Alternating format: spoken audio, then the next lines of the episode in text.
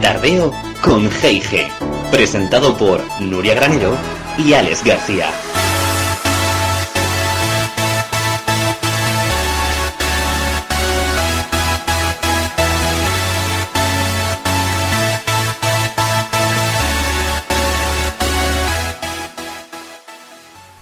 Tardes, tardeístas. Bienvenidos y bienvenidas una semana más a un nuevo programa de Tardeo con G&G. Esta semana hablamos sobre urgencias. Y la que os habla aquí, servidora Nuria Granero, y junto a mi chachi compi, Alex García, vamos a hacer que se os contagie un poco ese buen rollo gracias a los próximos 55 minutos de programa. Muy buenas tardes, queridas y queridos oyentes. Hoy hablamos de urgencias.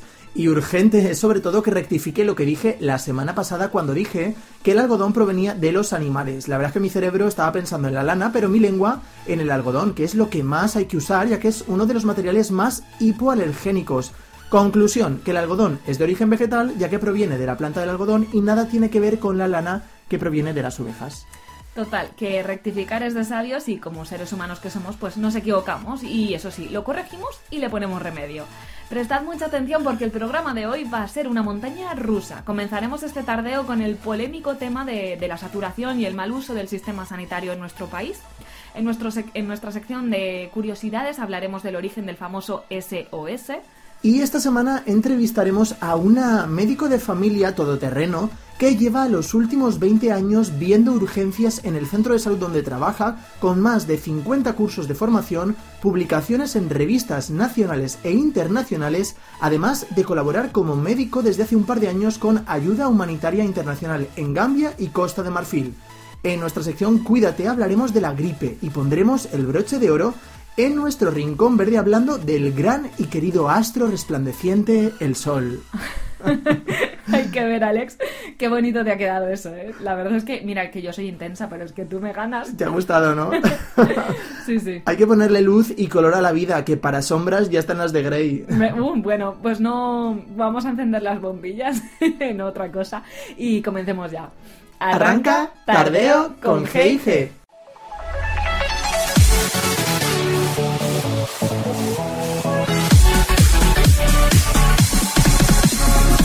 En boca de todos.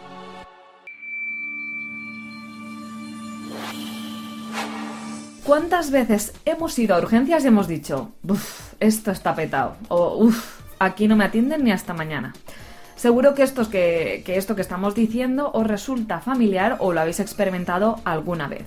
Y la pregunta que queremos plantear hoy, o, más bien la reflexión que queremos lanzar es, ¿Esto se debe al sistema sanitario pésimo y precario que tenemos en España o al mal uso que hacemos los ciudadanos del sistema sanitario? La Organización Mundial de la Salud, la OMS, define urgencias como aquella situación imprevista que genera conciencia de necesidad o de atención urgente.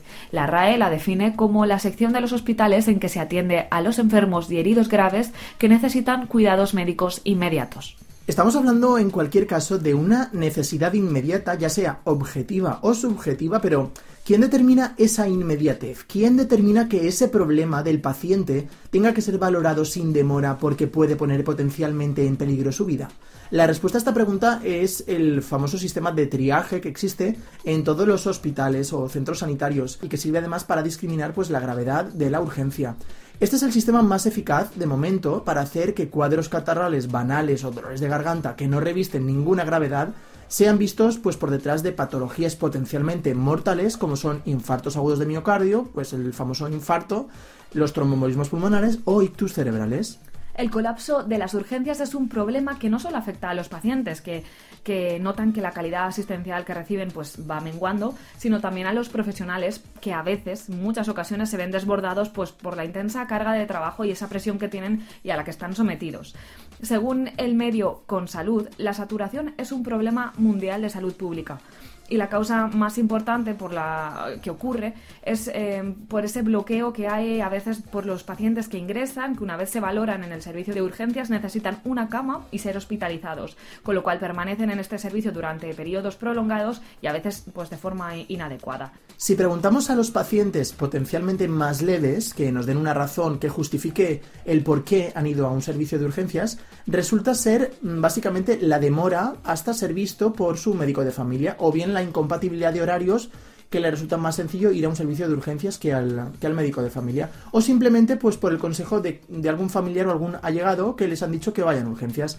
Parece que la tendencia en los últimos años, tanto en las urgencias hospitalarias como extrahospitalarias, es el alza en cuanto a afluencia de pacientes. Pero sin embargo, parece que la dotación de personal sanitario para poder hacer frente a esta tendencia creciente tiende a la baja, por lo que con el mismo personal se pretende mantener un sistema de atención sanitaria urgente que cada vez está más saturado, consiguiendo empeorar la atención médica y quemando al profesional sanitario. Al profesional sanitario y a los pacientes también. Según la OMS, volvemos a citar a la Organización Mundial de la Salud, con una mejor planificación, los costos de la atención de urgencia pueden traducirse en mejores resultados y en una mayor costo-eficacia. Es decir, si concienciamos a la ciudadanía de que solamente se acuda a los servicios de urgencias en caso de necesidad real, pues optimizaríamos mucho el sistema sanitario, el tiempo, los costes eh, y la sensación general, tanto de profesionales como de pacientes. Lo que está claro es que la medicina paternalista, donde aquella donde el paciente pues asumía lo que decía el médico sin rechistar, se acabó. La medicina actual aboga por una medicina en la que el paciente tiene un mayor empoderamiento sobre su salud y en la que resulta absolutamente imprescindible, ¿vale? Y fundamental que se ponga las pilas en educación sanitaria. El gobierno también tiene que ponerse las pilas para que los niños desde pequeños comiencen a aprender nociones básicas importantes para su salud y de esta forma aprender las cosas más básicas sobre nuestra salud en general, como por ejemplo, pues que la fiebre no es una enfermedad, ¿vale? Y que cuando tenemos una gripe lo que está intentando es matar el virus que ataca nuestro cuerpo. O por ejemplo, que los mocos son elementos naturales normales de nuestro cuerpo que todo el mundo genera y que lo que intenta es atrapar los microorganismos que nos invaden para que no penetren en nuestro sistema. ¿Sabías que...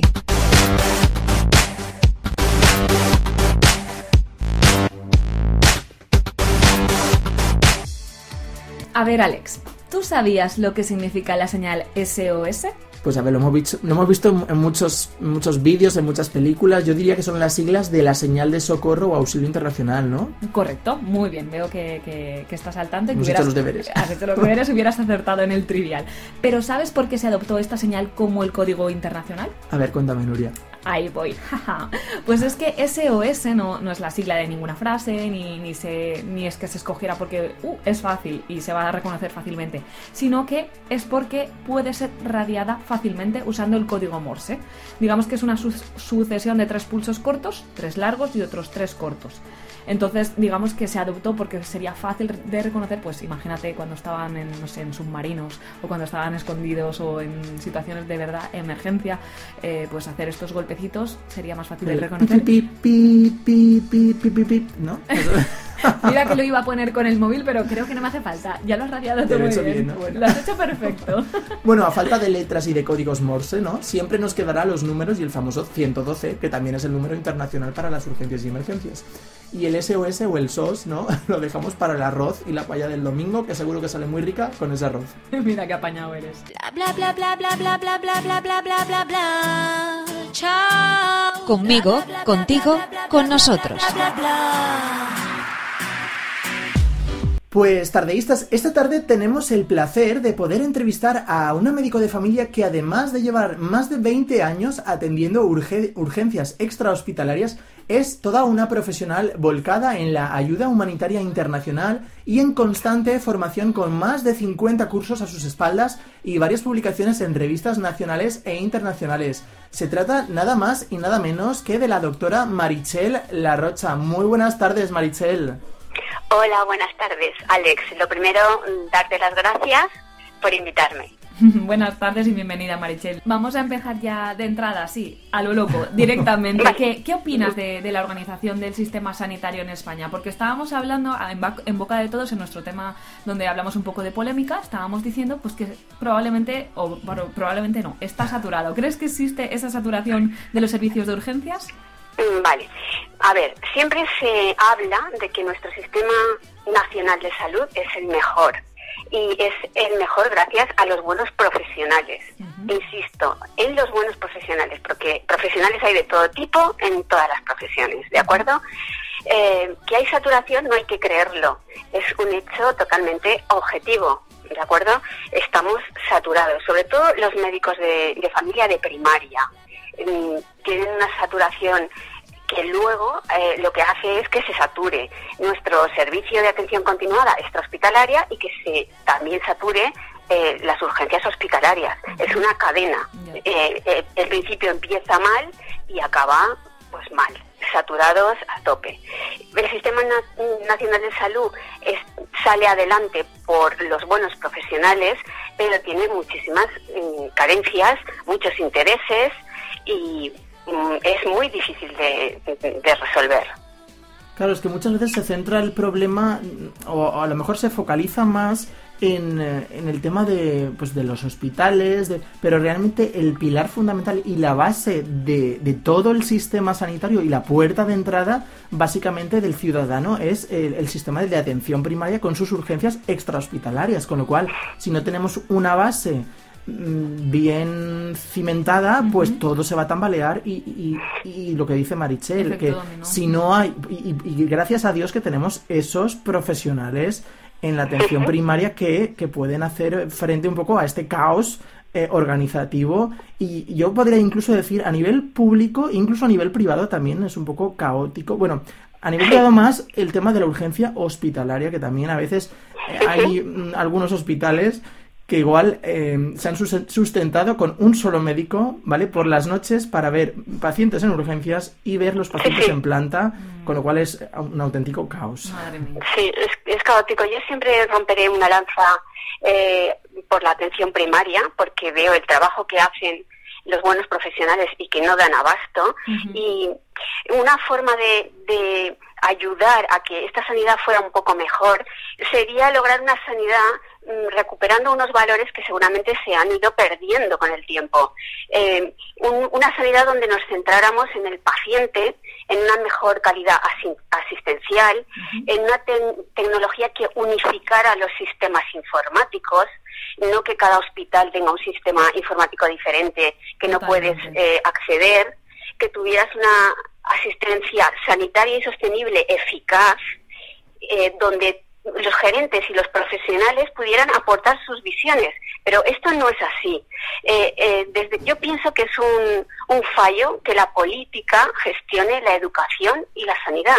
Creo que es un fallo garrafal que debería estar en manos de técnicos, técnicos de cada profesión. O sin, Sí, expertos en la, en la materia, lo que hablamos siempre. ¿Cómo, ¿cómo vas a organizar algo si no sabes? Yo de siempre me he preguntado, ¿por qué? ¿Cómo, ¿Cómo, un ministro o un consejero, un conseller pasa de una cartera a otra según las legislaciones y no tiene en cuenta eh, lo que puede aportarle un profesional? No tiene ni pies ni cabeza. Entonces yo mm, en, las redes sociales o cuando me meto en polémica, siempre digo lo mismo pienso que la gestión sanitaria, igual que la educación, no debe estar en manos de políticos, debe estar en manos de técnicos, ¿vale? Hacer una darle una más importancia a la prevención que parece que está dada un poco de lado, que haya un poco no, yo diría totalmente de lado. Sí, sí, totalmente, pues, totalmente. Es como que mm, vamos va a saltar la alarma social ya cuando el empastre es enorme porque lo demás se nos ha olvidado que haya una conexión entre primaria y especializada, que tampoco la hay, eh, que haya una mejora de infraestructuras, que haya una tarjeta sanitaria unificada en sí, nuestro por Favor, sí, por favor, es que no tiene Es que son, mm. claro, es que son cosas elementales de sentido común. No tienes que ser médico ni ser un portento, es sentido común mínimo. Claro, y es que hoy en día que cada vez más la gente se mueve y es verdad pues que hace 200 años no, pero hoy en día que te vas a Madrid o te vas a Galicia o te vas a Canarias en una abrir de ojos que no tiene ningún sentido que no esté unificado en toda España un, una historia clínica de un Todo tu historia, exacto. Claro. Y incluso en la misma provincia. Incluso en la misma ciudad. Te cambias de pueblo Claro, claro. Un proceso para conseguir un médico no tiene ningún sentido. De verdad, no tiene sentido. Es, tiempo, tiempo perdido. es tiempo perdido, tiempo que no tenemos. Y repercute al final en el paciente, todo hay que decirlo. Por supuesto. repercute, en, repercute en, toda, en, toda, la cadena. Y, luego toda la cadena. En, el, en el trato en sí, ¿no? Porque llega el paciente frustrado, crispado, y luego. Claro. Eh, que, que, el paciente no tiene la culpa, el, profesional tampoco, tiene la culpa. Pero, se genera ahí una, una tensión en el ambiente que, que no debe debería ser. Claro, es el sistema, es el sistema. Si tú además, ya no hablo de paciente, hablo de usuario, que para mí es diferente. Si tú además encuentras a un usuario con ganas de jaleo y encuentras a un profesional que no tiene ganas de hacer su trabajo, pues bueno, entonces ya es... Eh, eh, Hay juntas el hambre con las ganas de comer. Un cóctel eh, Es para hacer un torrente 17, ¿vale? Eso es, eso es así. Entonces, claro, yo siempre abogaré por el sentido común siempre, porque mm, con unas bases elementales y con sentido común las cosas funcionarían de otra manera. Pero eh, yo pienso que nuestro país está excesivamente politizado. Y mal politizado. Eh, sí, está excesivamente politizado, mal politizado, anclados en la anacronía, mm, donde es más fácil manipular a cualquiera no salimos del hoyo. De, no eh, salimos del hoyo. la rueda, es un círculo. Y lo más importante de todo es que al final los problemas reales no se solucionan, porque claro. Porque ellos no están en el día a día, en el campo de batalla. y se van arrastrando y arrastrando, y se van sumando nuevos problemas. Mm. Y al final cada vez va siendo más difícil que todo se sostenga. Eh, yo pienso que todos tenemos parte de culpa. Eh, la política, el usuario que no mira por el bien común, que es fundamental. O sea, yo no puedo decir, mira, eh, a mí me han atendido bien, ya el que venga detrás que se apañe. Yo siempre cuento una, anécdota que me, que me resulta dolorosa y me ha pasado muchas veces. A menos que a mí me avisen, yo veo a la gente como va entrando por orden y los veo en la pantalla, ¿de acuerdo? E, efectivamente, si veo algo que me llama la atención, yo decido quién entra y quién sale antes o después. Pero si no lo veo, pues van entrando por orden. Entonces, yo más de una vez he tenido a un paciente o a una paciente eh, que después de ser explorada, eh, tratada, diagnosticada y prescrita, me ha dicho, doctora, eh, fuera hay un niño con mucha fiebre o hay un señor que está vomitando que se encuentra eh, excesivamente mal, ¿por qué no lo pasa adelante? ¿Tú sabes lo que dan ganas de contestar? porque, ella porque no, porque ella, has esperado, porque no has esperado ella y lo ha pasado delante exacto, de ella. Claro. Exacto. ¿Vale? Y la conclusión es, el egoísmo. Es, el egoísmo, es yo voy delante, yo, yo. Y luego ya diré que el otro que está mal, pues ya que lo dejen pasar los demás. Claro. Eso indica una falta básica de, de los elementos que necesita el ser humano para tener sentido común, empatía, empatía sobre todo. Sí, eh, eh, luchar por el bien común. Eso mm, ha desaparecido. Yo no sé si existió alguna vez, porque la época que me ha tocado vivir es esta, pero me parece irracional e inhumano. Hombre, confiemos en que todavía exista ahí claro, alguna hay que pensar que sí, porque eso. al final eh, la base de este sistema sanitario, el objetivo era ese, ¿no? La, esa, una, una, asistencia sanitaria universal y de calidad. Que se haya desvirtuado por el camino, sí, pero yo creo, exacto, el, el, la idea es bonita, yo creo que sí que puede Y de hecho, vamos a ver, vamos a ver cómo, Marichel, podemos conseguir que la población haga un uso razonable y sostenible de los servicios de urgencias y qué medidas crees tú que podríamos poner en marcha para solucionar este problema del buen uso de las urgencias por parte de la población. Pues yo vuelvo a repetir lo mismo. Eh, la base es la educación de las personas. Cuanto más educado y más formado esté alguien, mejor uso y mejor decisión va a tener sobre todos los recursos que están en su mano. Pero si tú tienes una población eh, que la invades con programas de televisión nefastos, que no te preocupas en que los colegios, los profesores, las facultades haya una base educacional, mm, ya estamos creando gente que va a seguir creciendo únicamente con derechos y no con deberes. Mm. Y eso, cuando llegas a cierta edad, es muy difícil de controlar, porque lo tienes como sí, cronificado. Te lo han vendido así. Han habido eh, épocas políticas donde se ha vendido que mm, los servicios públicos están para, vamos, uso y disfrute eh, ampliamente porque son votos y cuando tú vendes algo así es muy difícil regular, es muy difícil. Y luego es verdad que la gente joven, hay un porcentaje bien formado, eh, médicos jóvenes, yo tengo residentes que me encantan porque me dan 100 vueltas, pero hay otra población que no hace nada. Y que, no quiere, hacer, y que no quiere hacer nada tampoco. Y que no quiere hacer nada, solo tonterías mm, mm, televisivas y cosas que, que eh, dan vergüenza ajena decir, una persona que tiene 20 años, ¿esto aspira a esto en la vida? Pero bueno, yo creo que tienes, tiene su derecho a hacerlo, pero siempre y cuando tampoco perjudique ni, ni empastre, digamos, a los que tiene alrededor. Y siempre con sentido común. Claro, claro. el problema es que, sí se contagia, claro. Sí. claro, es difícil. Eh, es, difícil no tener sentido común para una cosa y tenerla para otra. eso, es tener, es tener mucho morro. exacto, demasiado espabilado, Y vamos, de hecho, eh, en cuanto justamente Internet y las redes sociales, ¿han hecho bien, han hecho mal a los pacientes que, que acudimos a urgencias? Vamos, como comentabas, con mucha con muchos derechos y... Uy, el Google, el Google ha hecho mucho daño. y luego también, exacto, búsqueda de autodiagnóstico ya. yo, yo siempre voy a ser pro tecnología, ¿vale? Eh, el, el, el, avance tecnológico es importante, la informática es tecnología, la tecnología es progreso y el progreso es progreso y hay que progresar. Pero vuelvo a repetir lo mismo, todo tiene dos caras, dos filos. Si tú mm, tienes sentido común y estás formado, utilizarás lo que estés leyendo de una forma correcta. Si no estás formado, leerás lo que sea y te irás a hacer uso de un servicio mm, mm, a la carta porque no entiendes nada de lo que estás leyendo. Entonces cualquiera puede escribir lo que quiera en una red social, en Google, puedes colgar lo que quieras.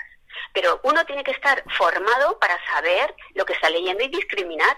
Claro, Lo, importante es tener sentido crítico para saber de qué te puedes fiar y, qué es lo que hay que hacer caso. Tener una, tener una población formada, formada con cultura y que pueda ser capaz de elegir libremente y con sensatez lo que va a hacer. Hmm, hmm. Porque es que si no, efectivamente lo que habéis comentado, es que he leído en internet que tal.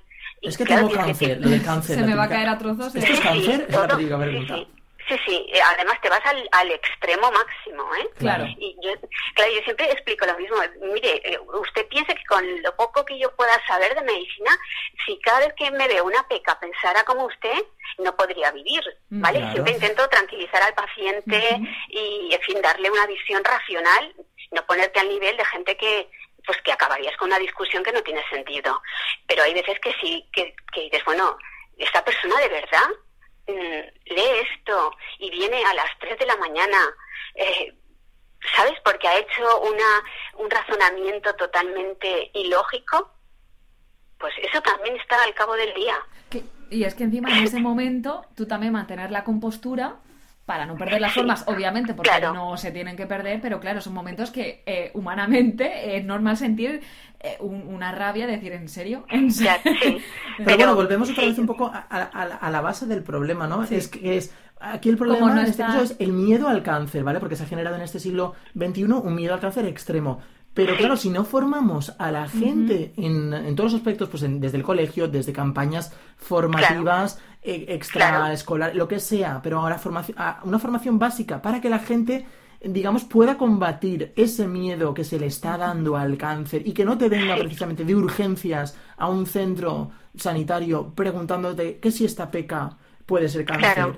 Sí, sí, sí. Exacto. claro. Son alarmas mm, mm, un poco desequilibradas, ¿vale? Entonces, también si pensamos con, con un poco de sentido común, cada época tiene eh, su... Todo tiene un precio, ¿vale? El tipo de alimentación, lo que bebemos, lo que respiramos, la contaminación, pues antes la gente se moría de escorbuto, luego de cólera, luego de tuberculosis. Del SIDA también. Claro. claro, claro, el SIDA en la época, en los años 80, ahora nos toca esto. Claro.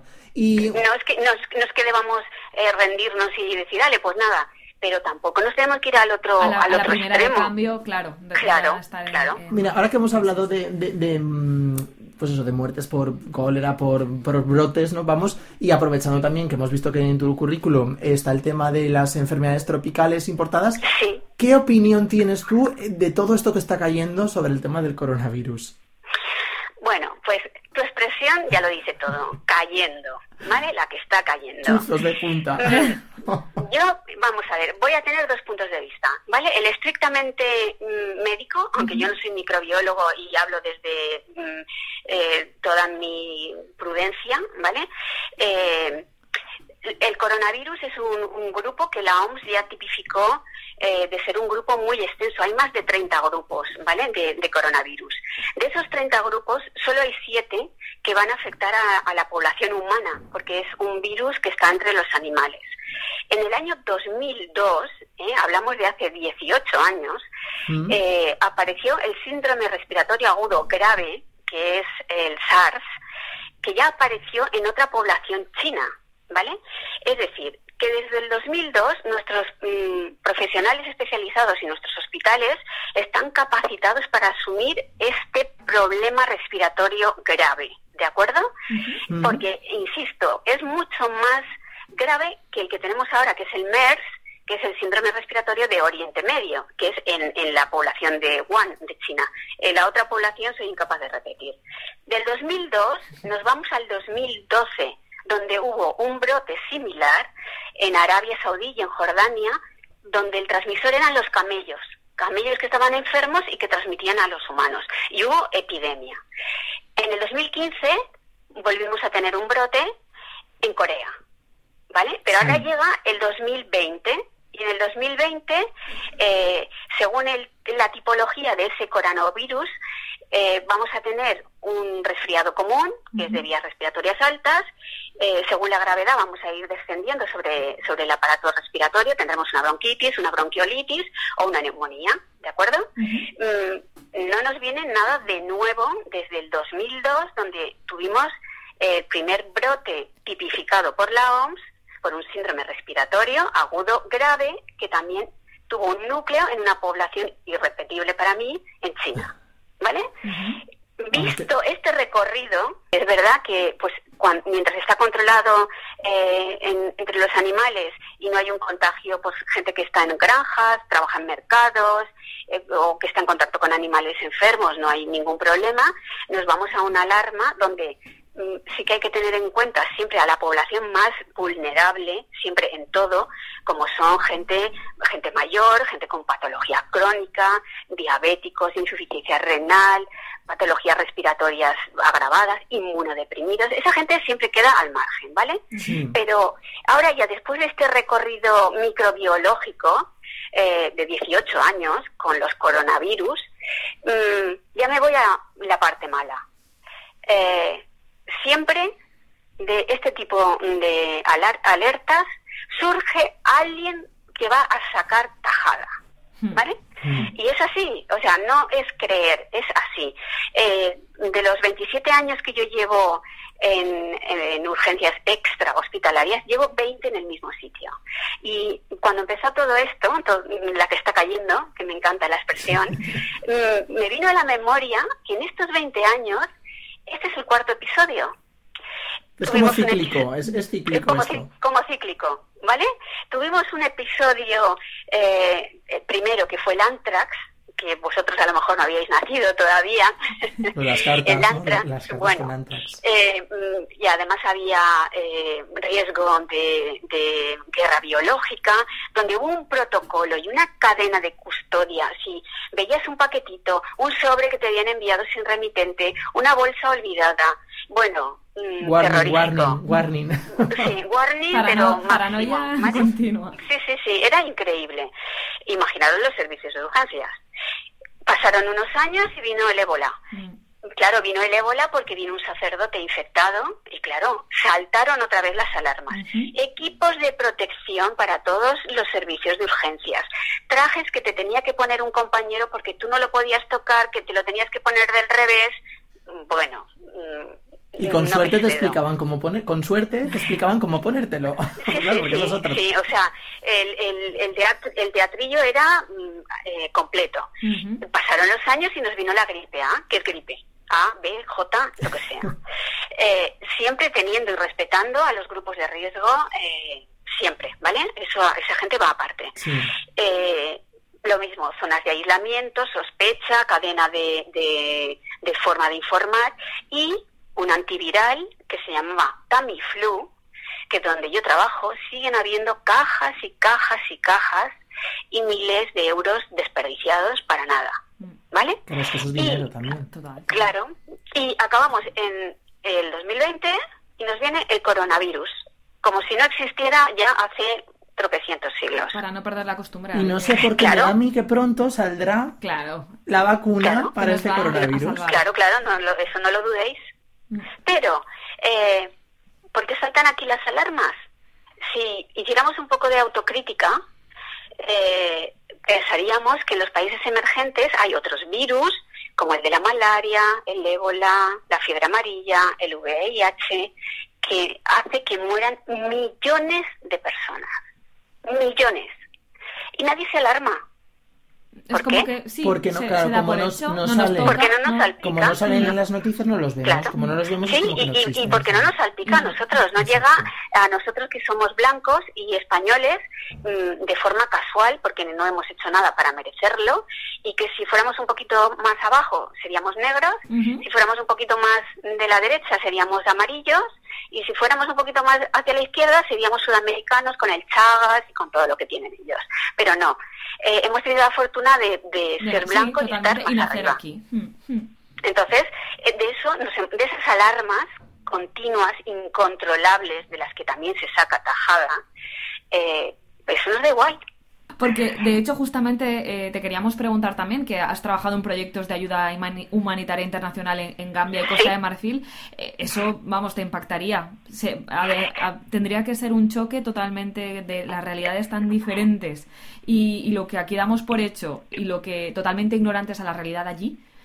Mm, ¿Cómo era allí tu día a día? O, o, digamos, Mm. has seguido yendo ¿no? Mm. continuamente? Sí, sí, me voy, me voy en marzo otra vez. De hecho, el ir me obliga, siento la necesidad moral Mm. de volver, porque yo lo tengo todo y allí no tienen nada, ¿sabes? Mm. La gente que tenemos eh, calefacción, agua caliente, alimentos, medicamentos, mm, Es un lujo. Electricidad, Comparado con, claro, con, Sí. con es- la situación. no valoramos no valoramos las cosas yo cuando era eh, universitaria siempre era u- una de mis metas vale Eh, ir a países emergentes y poder ayudar luego la vida te va poniendo trabas mm, de enfermedades de problemas familiares el- de pérdidas familiares en fin hasta que llega el momento y, y llega el momento y te aseguro que cuando vuelves estás deseando eh, que te den otro permiso para irte Para volverte a ir.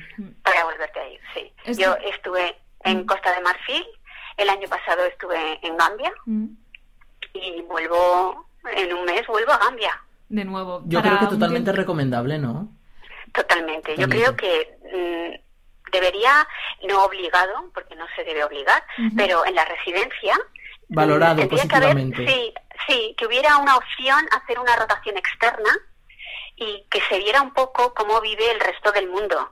Que- porque los privilegiados somos unos pocos. Hay mucha más población pobre y que se muere olvidada, Mm, ¿sabes? Los invisibles que, que no existen. Mm. claro. claro, Mm. claro, hay una desigualdad que no es conocida, de hecho, os aseguro, que ni las películas, ni las noticias, nada eh, hace justicia a la realidad cuando llegas.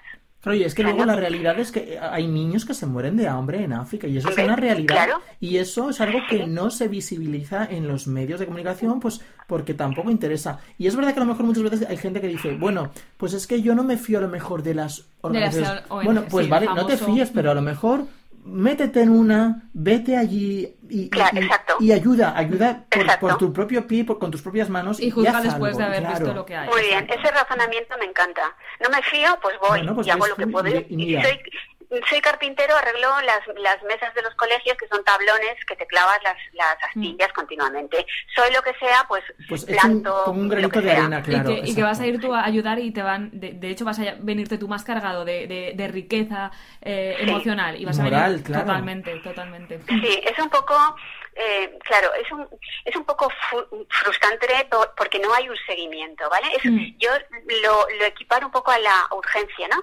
Cuando ves pacientes urgentes que les quitas el dolor, el malestar, que los estabilizas, les quitas el miedo mm. y luego no tienes un seguimiento a menos que digas, bueno, me apunto el SIP de esta persona y luego llamo al domicilio o veo en el Orion el historial o en fin. Eh, es un poco mm, el, el, tratamiento inmediato porque ahí te mm. Claro, claro, es aliviar, aliviar al, al, al, que, al que te necesita, aliviar en el momento. Luego es verdad que un mes es poco tiempo y que no estás siempre en una población, te mueves todos los días, vas a un sitio diferente. Eso es lo que te queríamos preguntar, perdona que te haya cortado, Marichu. ¿Cómo, es el, trabajo en sí? Entonces vas de centro de salud en centro de salud, de, porque allí, claro, las instalaciones también serán mínimas y, y los recursos, limitado. Entonces, o, vas a hospitales o, a casas en, aldeas o cómo, cómo funciona. Mm, vale, mira, cuando estuve en Costa de Marfil, que es muy diferente porque Costa de Marfil es un país muy grande, estuve en un hospital, entre comillas, Ducro, en Ducro, donde a mí me asignaron eh, estar con el único cirujano que había, ¿vale? Y luego por, la, por las tardes sí que veíamos gente que venía de aldeas desde las 5 de la mañana a pie, porque, claro, se había difundido que había médicos blancos que, que gratuitamente te veían y te daban tratamiento. allí si no tienes dinero te mueres. ¿Vale? No, no todo se compra, el paracetamol, la anestesia para, para las intervenciones quirúrgicas. El barracón de, de quirófano era un barracón, cuatro paredes, donde eh, no había anestesista ni monitor, te tenías que proteger eh, los pies con unas botas de plástico, bueno, una indumentaria jurásica, y donde la gente a mitad de intervención se despertaba porque no podía pagarse la anestesia completa. Madre mía. ¿Vale? Mm.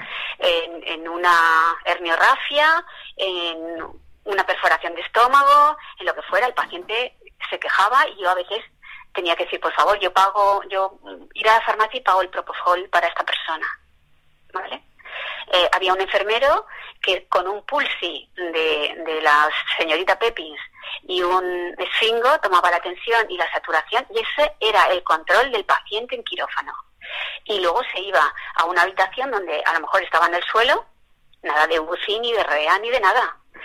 Y, al día siguiente estaban vivos que era alucinante el, la, fortaleza que, tenían. sí. Ahora, eso sí, Mm, tanto en unos, en unos países como en otros, la media de edad está entre 50 y 55 años. Mm. Es población joven donde hay millones y millones de diminutos de niños y no hay viejos, porque la gente se muere joven. Y aquí queremos llegar a los 80 sin tener ningún problema, ni un catarro, porque ya entramos en. Claro, y no costearnos absolutamente nada. O sea, porque vamos a. llevaremos un móvil, un coche, fumamos, eh, pero no podemos, no queremos pagar ni una medicación, ni que nos cueste nada un duro. Yo creo que hace falta, hace falta mucho más programa en la televisión que, visibilice todo esto para que la gente se dé cuenta realmente de, cómo está viviendo y cómo están viviendo otras personas en otras partes del mundo, ¿no? Sí, sí, es muy lamentable. Vamos ahora, Marichel, vamos, es que como estamos ya entrando, es verdad que todo esto es, es, un drama, es un drama real. Exacto, sí, vamos a la cruda nos, podríamos, nos podríamos extender, y yo lo entiendo perfectamente. De hecho, abriremos... Sí, pasar a, lo Podemos que... no, no, de hecho yo, yo, como siempre, emplazaría para una segunda entrevista porque esto nos da... Es que nos da para mucho, para, muchísimo. Pero vamos ahora a, a la parte, queremos eh, un poco adentrarnos en tus parte, tu parte positiva, en alguna anécdota, seguro que alguna anécdota divertida, interesante, pues de esta de película, te habrá, que se te haya quedado grabada, te habrá pasado en, en todos estos años que llevas eh, en la urgencia extrahospitalaria y que nos puedas así contar un poco de alguna anécdota, pues eso, que, que se te haya quedado marcada. Sí, hay, para hay muchas, muchas porque, porque yo soy mayor y llevo muchos años trabajando, entonces hay muchas, pero hay una eh, que puede parecer más o menos, pero porque de verdad nos quedamos todos tan a cuadros que es que se me ha quedado grabada. Una noche de esas de invierno que hace un frío que pela, guardia de 24 horas que está matado y a las tres y media te llama el 112, eh, no tienes eh, ni tiempo a meterte en la historia del paciente porque no hay datos, te dice el coordinador que te manda un soporte. Que no sabe ni, cómo se llama el paciente. Que nada, o sea, nada, apelo, apelo y... a ver lo que me encuentro, ¿no? A ver lo que me encuentro. Claro, a ver qué me encuentro. Entonces lo único que te dicen es que es una mujer de 50 y pocos años con una neo de lengua avanzada. Vamos, un cáncer en la lengua. Claro, imagínate, en la boca, vía respiratoria y que se está ahogando. Pues nada, empieza a cargar trastos. Los soportes ya sabéis que llevan desfibrilador, aspirador, llevan dos técnicos y el equipo médico que somos nosotros. Entonces allá nos vamos los cuatro, mi compañero enfermero, los dos técnicos que estaban agotados también de tanto traslado arriba y abajo y, a unas velocidades que van las ambulancias que dices, bueno, es que un día nos vamos a esclafar, mm, porque claro, el que no es conductor experto, pues mm, quieras que no, mm, no es lo mismo que, que cuando vas con tu coche tranquilito. Claro. Y cuando llegamos al domicilio, efectivamente, cuatro pisos sin ascensor y ya. Acabáis ahogados vosotros. Claro, claro. Llegas arriba que dices, bueno, primero me voy a poner yo el oxígeno porque si no, no puedo preguntar. Nos vemos a una señora sentada en un sofá. Yo entro porque la puerta estaba abierta y le digo, por favor, ¿dónde está el paciente? Ahogada, yo estaba ahogada, ahogada y entonces me dice, el paciente soy yo. A las 3 de la mañana. tres y media, tres y media. habiendo llamado 112 a emergencia. Sí, sí, sí, sí, sí, sí. Y nos miramos todos que dices, ¿dónde están las cámaras? ¿No? Esto es un, no sé, un Inocente, inocente, sí, sí. Y bueno, yo le digo a, a mi compañero, vale, vamos a tomar constantes, ¿vale? Vamos a empezar por el principio. Las constantes estaba bien, saturaba bien, la auscultación estaba bien, la boca pues tenía lo que tenía pero estaba bien, estable, cardiovascularmente estable, hemodinámicamente estable. Y le digo, a ver, cuénteme porque nos ha dado un susto de muerte y hemos venido a unas velocidades y la señora dijo, bueno, luego me ha sabido mal, pero me he asustado tanto y como no puedo dormir por la noche tumbada, me quedo en el sofá. Y he ido al baño y hay algo que me aterra muchísimo que son las cucarachas. Y entonces me he puesto tan nerviosa que en vez de pulverizar a la cucaracha, he pulverizado hacia mi boca. Y claro, la mujer se ahogaba en ese momento, pensaba que se moría. Claro que se ahogaba, ¿cómo no se iba a ahogar? Madre cuando, mía. cuando tú ya piensas, bueno, tiene la lengua hecha un melón y, y, a ver cómo la intubo, a ver cómo tal, le tengo que hacer un atraqueo, ¿sabes? Que vas pensando ya, Dios, mm, y luego te encuentras esto y... Ahí la señora, la, señora cucaracha, la vamos a llamar. vale, entonces, perdona hija, tal, digo, no, no se preocupe, no, mejor que sea esto, fulanita, mejor que sea esto y que no sea otra cosa. Y ah, recogimos todos los bártulos nos fuimos los cuatro otra vez sin decir ni mu. Pero ni mu, ¿eh? Y esa mujer ya se te quedó, vamos, grabada. Sí, seguro que ahora cuando ves el, el Hombre, grabada, este para las cucarachas. Os aseguro que me acuerdo de su cara, ¿eh? Y hará muchísimos años. Porque además cuando volvimos a, a nuestro centro, eh, nos dijeron, uy, qué rápido habéis venido. Y claro, pues dijimos, claro, es que no era lo que nos habían dicho. Si yo te contara, ¿no? Vamos, eso nos quedamos ya te digo que, que volvimos sin decir nada, porque dijimos, esto, esto es surrealista, esto, esto no ha pasado, esto, esto no ha pasado porque... Historias para no dormir. Historias para no dormir. Pues ahora hay miles y miles y miles. Vamos a pasar de historias para no dormir a historias para dormir bien con nuestros, nuestras disyuntivas y nuestro juego en Tardeo con G&G. Entonces, Marichel, te vamos a proponer dos opciones, ¿vale? Te vamos a proponer eh, una disyuntiva y nos tienes que elegir la que más te parezca, a ver con qué te quedas para conocerte un poco más. Vale, empezamos con mar o montaña. Marichel, ¿con qué te quedas? Mar. Con mar. Claro, es que Marichel vive cerca del mar, entonces el mar El mar calma, el mar calma. Vamos con una médica. Esta es eh, ambulancia o helicóptero medicalizado. Ambulancia, medicalizada. Y más eh, justamente ahora el, helicóptero como que no... No, después del pobre que Ryan, la verdad es que no. Vamos ahora con algo mm, para... Más de espectáculos. Sí, más de o, bueno, espectáculos. para... O, o de tardeo, más de tardeo. sí. ¿Ir Vale. al cine o salir a bailar? Salir a bailar. Claro que sí, el bailar es que genera una, unas Hombre, endorfinas, ¿eh? Y ahora Sí, sí. esta pregunta no estaba, pero mira, te la voy a hacer. ¿A salir a bailar con qué canción? Mm, con cualquiera de los años 80, así, tipo Whitney Houston, Lisa Stanfield, mm, The. One. Vale. Me encanta. Música, sí, Música música, de los mm, 80. de bailar. Sí, sí, sí, de los 80. Vamos ahora otra vez con el tema médico. A ver, ¿consulta de atención primaria o consulta de urgencias? Siempre de urgencias. Que la, la- la sangre de Cañera, ¿eh? urgencióloga. Sí, siempre, yo, ya te digo, yo llevo 27 años y, y así voy a seguir. Quiero decir, cuando hay oposiciones a primaria yo no me he presentado nunca ni, ni estoy preparada para la primaria, es otro tipo de medicina. Mm, Y ya te digo, yo les tengo un gran respeto y, y los alabo, pero lo mío es lo otro. Y para ser médico de urgencias también hay que valer, ¿eh? O sea que... Sí, no todo Bueno. todo el podrá aguantar puede, ese ¿verdad? Hay que ser una buena persona y, y tener ética y estar siempre reciclándose y estudiando. Eso es fundamental. Eh, si te apalancas, estás perdido y no vas a hacer nunca una buena praxis. Sobre Totalmente. todo en, exacto, con, con- con la vida. Eh, ¿Dolor abdominal o dolor torácico? ¿Que lo prefiera para mí o para, ver, o para, Es o que para somos, tratarlo? somos retorcidos, Sí, ¿eh? sí, es muy, es que es muy ambigua. Lo que tú Hombre, quieras. si- yo si, si tengo que si tengo que verlo en una urgencia, prefiero un dolor torácico. Si, si me va a pasar a mí, prefiero, el si prefiero si lo voy a sufrir, prefiero que sea un abdominal. Bueno, también hay que decir que hay, yo, pa- yo he visto pacientes con infartos que realmente no eran Sí. dolores. que o han sea, venido con un dolor abdominal, obviamente. Exacto, sí, con un dolor sí. en el epigastrio, Sí, en la zona de arriba del estómago, y luego resultó pues ser Sí, sí. un, un infarto. O era una molestia que a lo mejor al ser diabéticos su inervación pues la tiene un poquito alterada y no padecen, digamos, no sufren tanto ese dolor como una persona a lo mejor que no tiene una diabetes o que no tiene unas alteraciones Perfecto, muy sensitivas. muy bien Alex, porque ¿Cómo se nosotros hemos, hemos tenido casos que ves eh, los antecedentes cardiovasculares o el aspecto del paciente eh, y que le duele o la edad eh, y, y le tocas el abdomen, está bien y le haces, igual que le tomas la tensión, le haces una glucemia, le haces un electro y a veces te llevas la sorpresa. Eso es totalmente Sí, sí, sí. cierto. Pero bueno, yo, os, yo os, os- os he contestado que si yo quiero sufrirlo va a ser un síndrome del ángulo esplénico, que ya sabéis lo que es. De toda la Y no va a vida. ser una- de toda la vida y no va a ser otra cosa. Y vamos con, con otra médica que está también para cerrar el, el bloque de disyuntivas. ¿Sintrón o heparina? Uf, Uf. bueno, eso es muy controvertido y más con los anticoagulantes que ahora hay y que se sigue manteniendo el sintrón en personas mayores que no entiendo.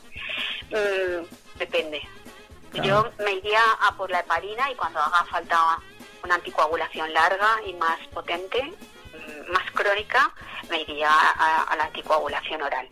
Claro, es el Sintrón hay que estar con los controles, hay que estar con la Claro, pastilla, claro. estar- Por eso os digo que hay ahora otros anticoagulantes que también son orales, que no Sí. necesitan ese control del INR y que, mm, no sé, inexplicablemente se sigue manteniendo en personas mayores donde la indicación es mejor ya para eh, otro tipo de, de anticoagulación.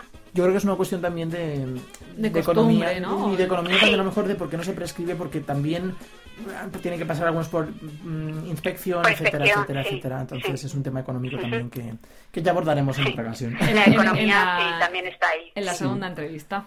Pues Marichel, ha sido un auténtico placer tenerte, la verdad es que se nos ha pasado volando. Volando y de hecho, y se nos han quedado preguntas ya de esta en el Sí, sí, tintero, o sí, sea que sí. seguro una segunda y muchas gracias por, por todo el conocimiento y la experiencia que nos has aportado. Y sobre todo por, Gracias. por ese impulso de concienciación global que, que- que es tan necesario en nuestra sociedad hoy en día. Ojalá Yo creo, yo creo que es fundamental, es, es la base, es la base. poco a poco a ver si conseguimos entre todos con el granito de arena y Sí, contribuyendo cambiar- a, a ponerlo, por lo este menos mundo, despertar ¿no? un poco. Y un poco. despertar esa Ojalá, concienciación. seguro. Muchas gracias Marichel, un beso muy pronto. A grande. vosotros, Chao. a vosotros. Chao. Un abrazo, adiós.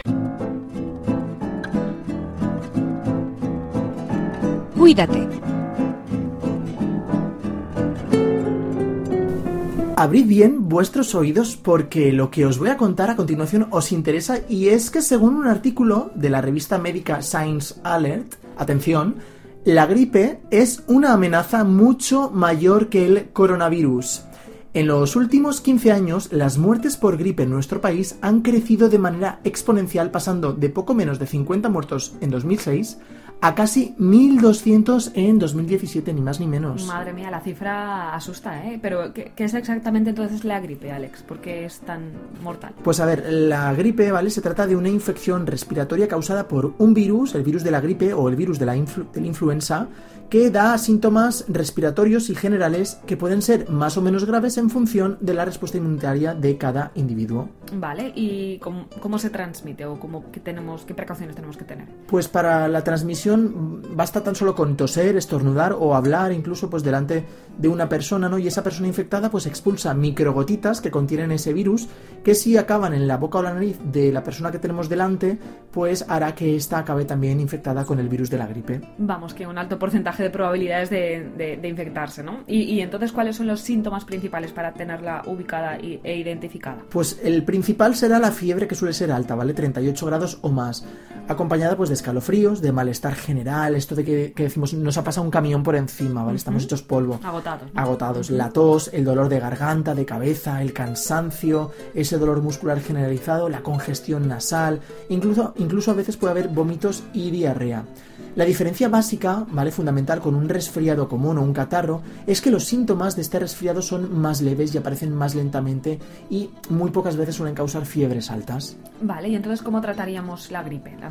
Pues el tratamiento de la gripe, ¿vale? Será sintomático con paracetamol, pues analgésicos, antitérmicos para controlar este malestar y, y la fiebre, ¿vale? Y también el reposo absoluto en cama, pues nos va a permitir que nuestro sistema inmunitario haga frente a esta infección y va a aportar a nuestro cuerpo pues eh, esas fuerzas que necesitamos para pasar este periodo. También muy importante es que bebamos mucha agua, ¿vale? Si no queremos comer, que no comamos, ¿vale? Pero es importante hidratarnos bien para hacer frente a esta infección. Lo más práctico, ¿vale? Para evitar todo esto es vacunarse de la gripe, que va a hacer que aunque entremos en contacto con este virus, pues no, no lo pasemos este síndrome tan fuerte como si no nos hubiéramos vacunado. Ahí yo tengo una consulta como ciudadana de a pie. Sí, yo siempre tengo el miedo de que si me vacuno, eh, mi cuerpo os voy a caer enferma. Como que no lo va a tolerar bien y voy a pasar una gripe ya. Y tengo miedo y yo nunca me vacuno. A ver, no sé si lo puedo decir en público delante de un médico. Es cierto que cuando nos vacunamos, lo que estamos haciendo es que nuestro sistema inmunitario se ponga a trabajar Correcto. como si tuviera, digamos, una pequeña infección eh, frente a un virus, al virus de la gripe, pero atenuado. Con lo cual, a veces nuestro organismo reacciona pues eso, con un poquito de fiebre, porque está trabajando, está haciendo que ese sistema inmunitario esté, eh, se esté poniendo en marcha, ¿vale? Entonces a veces pues nos encontramos mal después de la vacuna, donde nos han vacunado aparece un poco de enrojecimiento, duele un poco, pero no vamos a pasar, digamos, la gripe como si la pasáramos realmente sin haber estado vacunados, que sería mucho peor, con más días de encamamiento, etcétera, etcétera, etcétera. Y otra duda, eh, porque en realidad la gripe, tengo entendido que el virus de la gripe muta o va variando, entonces, ¿cómo pueden la vacuna de la gripe, ¿cómo se pueden anticipar o cómo pueden saber qué va a ser contra ese virus que va a mutar? Quiero decir, Normalmente. ¿Es aproximado? O... sí, lo que se hace, digamos, es cada año los microbiólogos, digamos, estudian las cepas que hay y ven a ver cuál pueden ser los cambios o las mutaciones de esos virus de la gripe que tienen controlados y entonces se hace, digamos, una vacuna aproximada para lo que se piensa que, va, a ser. Es todo como un pronóstico. Exacto, el, próximo siguiente virus de la gripe que, digamos, va a, tener más incidencia o más impacto en la población, digamos, en la siguiente en el siguiente año. En la siguiente campaña gripal. Es. verdad que hay veces que hay años que se acierta un poco más, años que acierta un poco menos, pero bueno, siempre esa vacunación siempre nos va a permitir que nuestro sistema inmunitario, digamos, cree unos anticuerpos que puedan funcionar en un alto porcentaje frente a una infección por el virus de ese año. Vale. Y ya última pregunta, digamos, para cerrar el círculo, porque lo que comentabas es, es bastante mortal, pero entonces en realidad es mortal porque quizá el, paciente eh, está enfermo de otro de otra enfermedad y entonces la gripe les deja más débiles y entonces puede causar muerte o directamente una gripe no, aquí volveríamos otra vez al, al, grupo, a los grupos de riesgo. Lo que estaba hablando antes Marichel. ¿no? Exacto, hay unos grupos de riesgos, digamos, hay unos pacientes eh, en los extremos de la vida, tanto los muy pequeños que Sí. no tienen desarrollado su sistema inmunitario todavía Correcto. porque no han recibido vacunas, como las personas muy mayores que su sistema inmunitario también está un poco digamos, Debilitado. debilitado Ujú. y luego pues, pues, también eh, gente que tiene problemas cardíacos, patologías crónicas cardíacas, patologías respiratorias, enfermedades pulmonares crónicas, De todos esos acuerdo. pacientes asmáticos también, por ejemplo, son pacientes que digamos que a la mínima que tienen una enfermedad que para una persona sana que no tiene todos esos problemas va, digamos, a responder adecuadamente, aunque lo pase mal, todas estas personas tienen mayor riesgo Vale. de, con una gripe, acabar ingresadas en un hospital por una complicación, ya sea una neumonía, que esa neumonía puede hacer una, una sepsis generalizada por todo el cuerpo y desencadenar pues, un problema mayor, incluso llegar hasta la muerte. Entiendo. Por lo tanto, en esos grupos de riesgo es imprescindible, es casi obligatorio, diría yo, eh, o, eh, vacunarles para, digamos, prevenir el tener un, el que desencadenen detrás de una gripe un, Un problema mayor un problema o- mayor que puede llegar incluso hasta la muerte. Esto es una entrevista en toda regla. Muchas gracias. Pues muchas de nada, querida Nuria Granero. El Rincón Verde. Como comentaba nuestro querido Alex al principio del programa, vamos a hablar del gran astro rey. Así es, de- del sol, ¿no? Que no es el Rey León. No es el Rey León, pero se asemeja un poco, me recuerda a mí al, al sol. Bueno, vamos a hablar de, de lo importante que es el sol. Eh, desde, desde un punto, sí que es verdad que desde un punto dermatológico, la doctora Ana Moli- Molina nos diría que, que ya que no. Eso te iba, ya- a decir, te iba a decir, a ver, Ana, nuestra queridísima doctora dermatóloga experta, claro, exacto. para la piel, Que no. que tengamos cuidado. Pero en este caso sí que eh, es importante para la medicina. Y de hecho, tomando referencia de nuevo los ODS, los famosos Objetivos de Desarrollo Sostenible de las Naciones, Naciones Unidas, de los que ya hemos estado hablando, eh, vamos a poner el foco ahora en el proyecto Solar for Health, que contribuye a los objetivos 3, 7, 13 y 17, que son salud y bienestar, energía asequible y no contaminante, acción por el clima y alianzas para lograr los objetivos. Vamos un 4 en 1 en toda regla. Exactamente. Y de hecho, em, gracias al sol, o, o más bien gracias a la energía solar, podemos conseguir generar ese sistema sanitario de calidad incluso en las comunidades más remotas donde a menudo pues a veces hay cortes de suministro. Más o menos la, la situación que nos contaba Marichel, por ejemplo, en este caso, este proyecto sería, mm, vamos, creo que se, se va a convertir en indispensable. O sea que sería para optimizar, digamos, también recursos a nivel sanitario. Correcto, para poder garantizar esa, esa, esa sanidad. Y ahora vamos a ver por qué. Porque lo que pretende el programa de las Naciones Unidas para el Desarrollo es eh, está instalando justamente sistemas de energía solar en centros de salud de África, de, de Estados Árabes y de Asia Central, bajo la iniciativa que hemos comentado, Solar for Health, energía solar para la salud. Así, digamos que por un lado hacen acce- accesible la electricidad para poder dar servicio a los centros de salud, a quirófanos, a almacenes médicos o laboratorios, donde pues sí se necesita la, la electricidad no solo ya para alumbrar, sino también para re- refrigerar, ¿no? Para las vacunas, por ejemplo, tienen que estar en, en frío o pues ciertos aparatos pues que para que funcionen. Claro, incluso pues, el quirófa- los quirófanos. Claro, eh, eh, ima- imagínate que, que hay cortes de, de energía o, o que en cuanto se, se- se va el sol, allí no hay, si no hay electricidad, ya está. eh.